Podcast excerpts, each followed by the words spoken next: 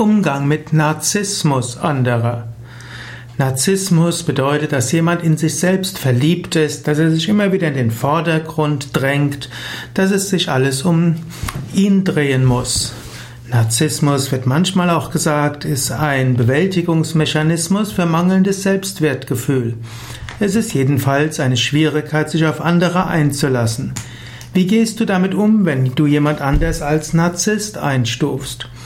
Zuallererst mal würde ich dir raten, sei vorsichtig. Das Klügste ist, stürz, stufe andere nicht als Narzissten ein.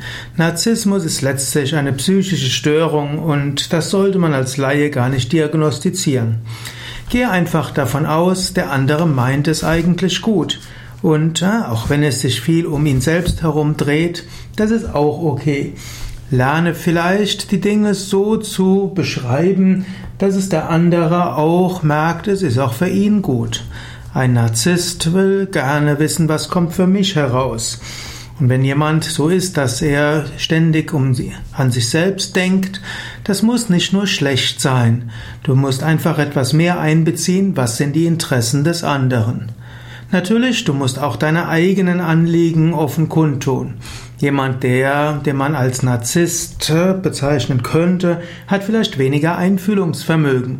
Umso mehr ist er darauf angewiesen, dass du sagst, Moment, ich bin auch noch da. Meine Anliegen sind die folgenden. Du musst selbst lernen, etwas mehr deine eigenen Anliegen einzubringen, dass der andere sie beachtet. Und wenn du die Anliegen des anderen beachtest und deine offen kundtust, wird normalerweise der andere auch sich um deine Anliegen kümmern. Ist mindestens ein Ansatz, den du ausprobieren kannst.